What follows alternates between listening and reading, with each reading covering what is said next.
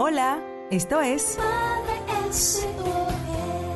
el podcast. La crianza positiva también es saber retirarse a tiempo. También es saber decir, ok, yo no estoy lista para esto que está pasando. Yo mejor me retiro, me pongo en mis cinco sentidos en presencia y regreso.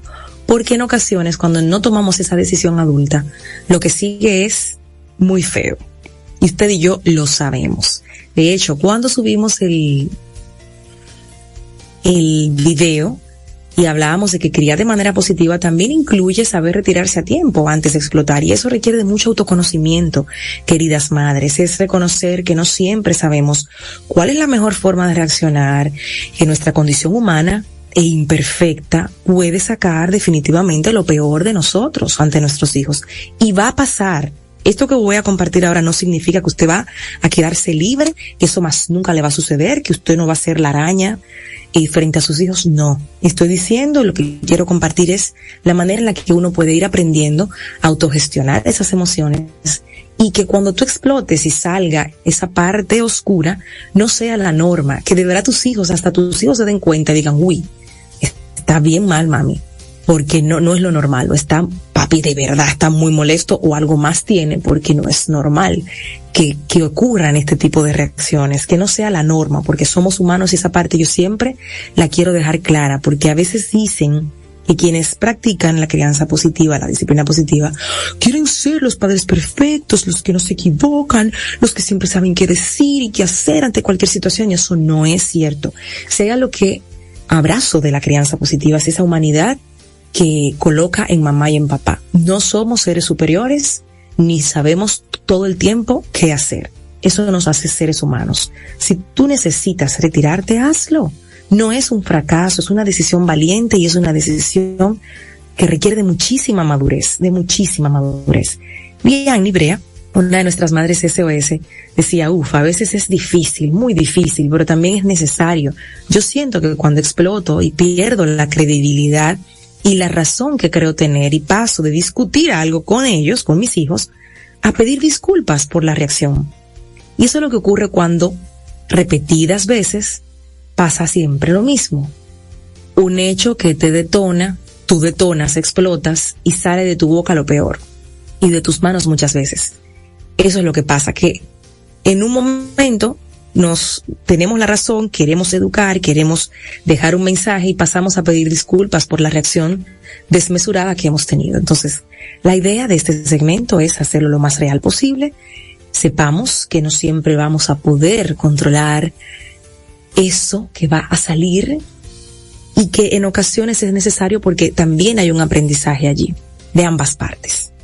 Lo que queremos compartir es la forma en la que podemos ir gestionándonos, entendiendo que cuando gritamos pasa todo lo contrario a lo que quisiéramos, porque cuando gritamos y, nos alteramos, lo que queremos es que nuestros hijos nos escuchen, nos hagan caso, estén alineados, pero muchas veces ocurre lo contrario, porque eh, tu hijo aprende a que la obediencia ocurre cuando ya tú te sales de control. Ah, no, no, no, ya sí. A la quinta, a la sexta vez que dices algo, ya lo dices gritando, ya hay que reaccionar. Entonces, vamos enseñando de esta forma a, que ellos reaccionen y respondan cuando ya tú estás totalmente fuera de control. No es fácil dejar de editar, sobre todo cuando ya lo has convertido en un hábito que necesitamos empezar a cambiar y a generar otros que sean más sanos, que sean más sanos, porque una cosa es gritar y otra es hablar con carácter.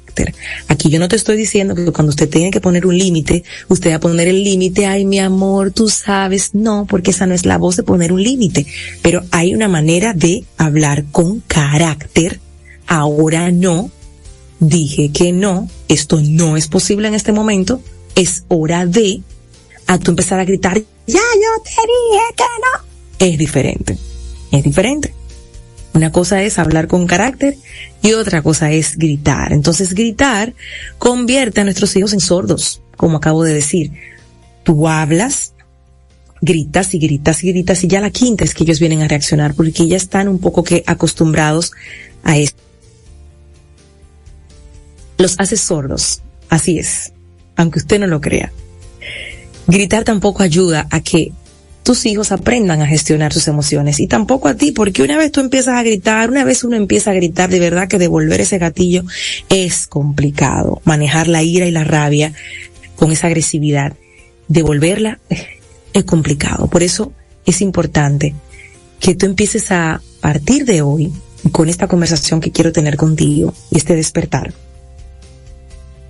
a identificar por dónde es que tú te incomodas ¿Y cómo yo hago eso, Yadira? Bueno, fíjate que antes de uno reaccionar, tu cuerpo habla. ¿Y qué pasa? Que nos hemos desconectado tanto de nuestro cuerpo que a veces ni siquiera sabemos cuando estamos demasiado cansadas y por eso es que estamos gritando todo el tiempo.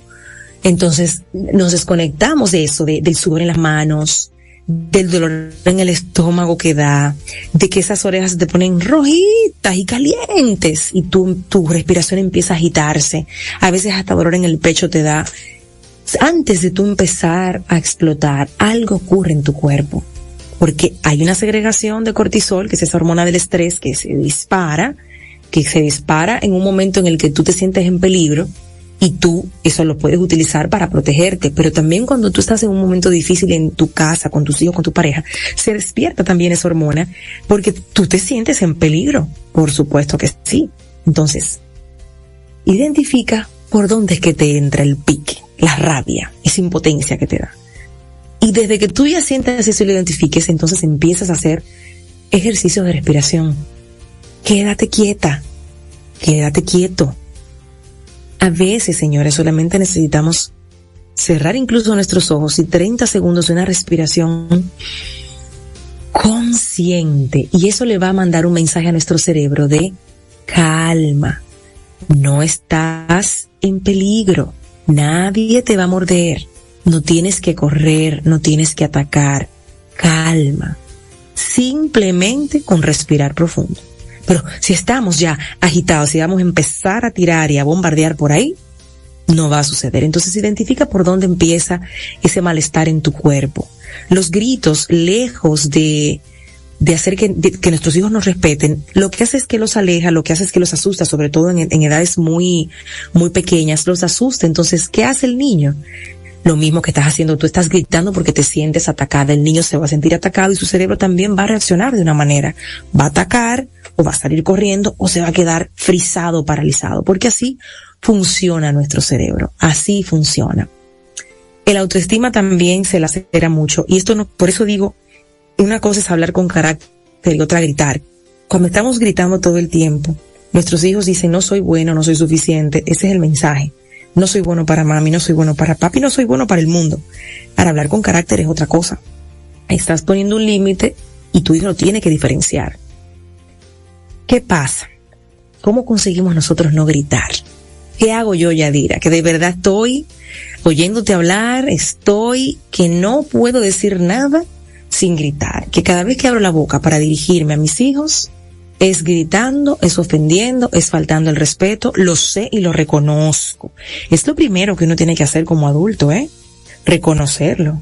Óyeme, pero estoy agria yo en estos días, estoy, me está faltando azúcar, estoy que desde que llego por esa puerta del trabajo, o aquellas que trabajamos en casa, estoy desde que Dios se, amanece con el grito en la boca. Usted reconozcalo, levante su mano y diga sí, es verdad. Y ahora pregúntese, ¿qué puede hacer para, para que sea diferente? Tú primero y luego comunicarle a tus hijos y hacer un compromiso. Miren, ustedes saben qué, vamos a hacer un pacto porque de verdad tenemos los últimos días he notado, en estas vacaciones se da mucho, que vuelvo y digo, como en otras oportunidades, esa rutina se rompe, tú tienes a los niños en casa, a veces no sabes con quién dejarlos, o sea, todo como que se complica, los horarios, los que trabajamos en casa también, esa, entran y salen de la oficina, entran y salen de la oficina y tú dices, chicas, estoy trabajando. Y empieza como a alterarse el ambiente. Reconoce lo que está pasando. Punto número uno. Punto número dos. Decide lo que tú quieres, lo que tú sí quieres que pase qué tú sí quieres que ocurra, cómo tú sí quieres que transcurra el día.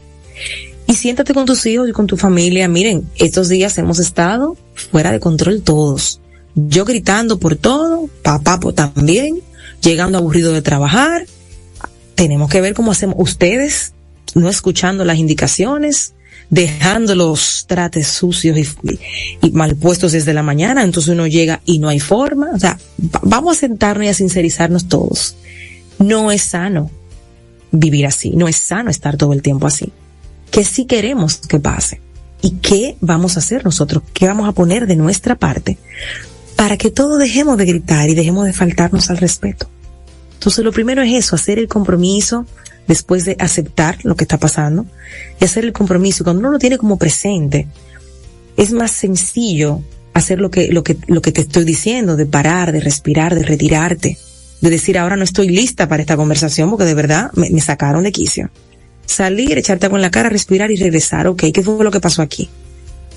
Las cosas no son así y empezar entonces a poner el orden y tenerte mucha paciencia a ti, tenerle paciencia también a tus hijos, porque va, va a pasar, vas a volver a explotar. Cuando ya se tiene un hábito instaurado, toma tiempo y mucha paciencia despegarte de ahí. Entonces toma en cuenta eso, no te desanimes y vuelve a pasar igual. Toma tiempo, paciencia. El trabajo más difícil, o uno de ellos, porque hay una larga lista, de nosotros como madres y padres es aprender a gestionar nuestras emociones. Cuando no aprendimos de niños, cuando no nos enseñaron, requiere tiempo, requiere esfuerzo, requiere autoconocimiento. Empieza siempre por ti ese trabajo, siempre, siempre. Entonces, recordar también las edades que tienen nuestros hijos. Ay, es que yo tengo que repetirle tantas veces lo mismo. ¿Cuántos años tiene tu hijo? Tres. Claro, madre y padre, que tienes que repetir lo mismo una y otra vez. Yo te puedo decir, con el tiempo ya que tengo siendo mamá, de 12 años y 9 años, que llega un momento en el que ya no vas a tener que repetir, cepillense los dientes, recojan los zapatos, hagan el uniforme, ta, ta, ta, ta. Pero sí, en esa primera infancia es por repetición que aprenden nuestros niños. Repite con paciencia, no te canses de hablar, van a instaurarlo como un hábito, pero toma tiempo, toma tiempo. Entonces recordemos la edad que tiene nuestro hijo, recordemos. Otro punto importante para dejar de gritar y dejar de explotar y sacar lo peor de nosotros todo el tiempo, porque vamos a hacer la balanza aquí, repito, hay situaciones y días en los que no hay forma de, de, de parar aquello y eso también tenemos que reconocerlo y ser realistas, pero que no sea la norma. No le eches más leña al fuego. A veces tenemos un mal día. Real. El trabajo, la locura, el tránsito, lo que está pasando, un mal día. No le pongas más leña a ese fuego. Detente un momento antes de entrar a tu casa. Haz algo por ti. Y avísalo. Señores, he tenido un día complicado. Deme un chance. Me voy a hacer un cafecito, un té, me quiero bañar, necesito bañarme tranquila, para luego me cuentan todo lo que pasó aquí en esta casa. Lo malo, lo bueno, lo lindo, lo feo, pero ahora no, sé, aprendan a poner ese límite también. Si usted se siente que, que de por sí ya tiene la chispa, que solamente falta tirarle ese fosforito para que usted, pum, explote. Aprendamos a verbalizar también cuando sencillamente no estamos en nuestro mejor momento y nuestro mejor día. Otro punto también es aprender a tratar con respeto al otro, con respeto. Los niños aprenden cuando lo viven, cuando viven el respeto y como tienen esta comunicación. Yo lo confieso y siempre, y lo he dicho en, en algunas eh, cápsulas también, como en esta última, cuando yo sé que va a salir la Yadira que puede ofender, que puede ser muy dura de boca, ya yo sé por dónde viene ya. Y no hay una cosa que a mí me ha dado más eh, satisfacción que reconocerme cuando ya voy a explotar y saberme detener. Stop, detente mamá. Cerrar mi boca, no tomar ninguna decisión en ese momento y retirarme. Porque cuando regreso, regreso siendo esa adulta que soy, sin, sin, y voy y hablo con calma, con carácter y pongo los puntos sobre las y, y echo el boche que tengo que echar. Porque no es que el que cría de manera positiva, no, no echa boche y se lo digo así con claridad, claro que sí. Claro que sí, pero lo hacemos sin irnos al límite, sin faltar el respeto.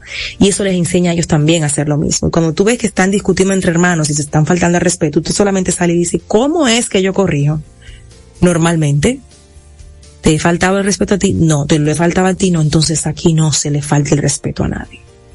Si usted no puede gestionar ese momento, también aprenda a retirarse Y así vamos enseñando con el ejemplo.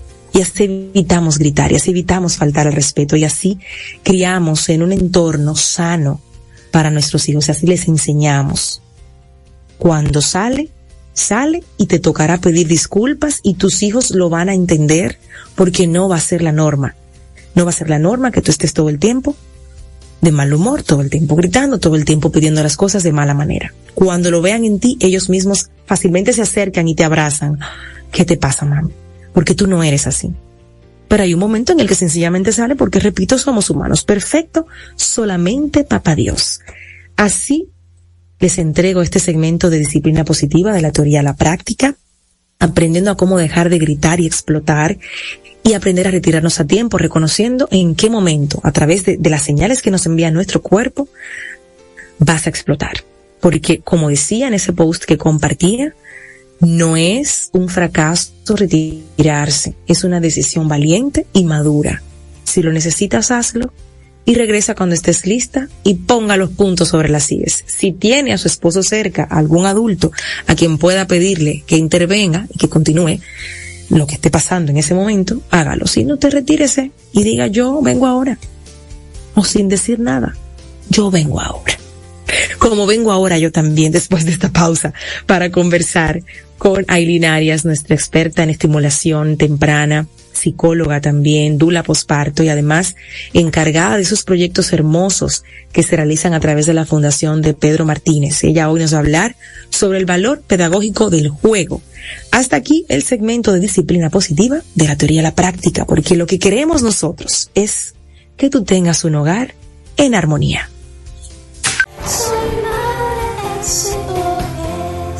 El podcast. Suscríbete, comenta y comparte.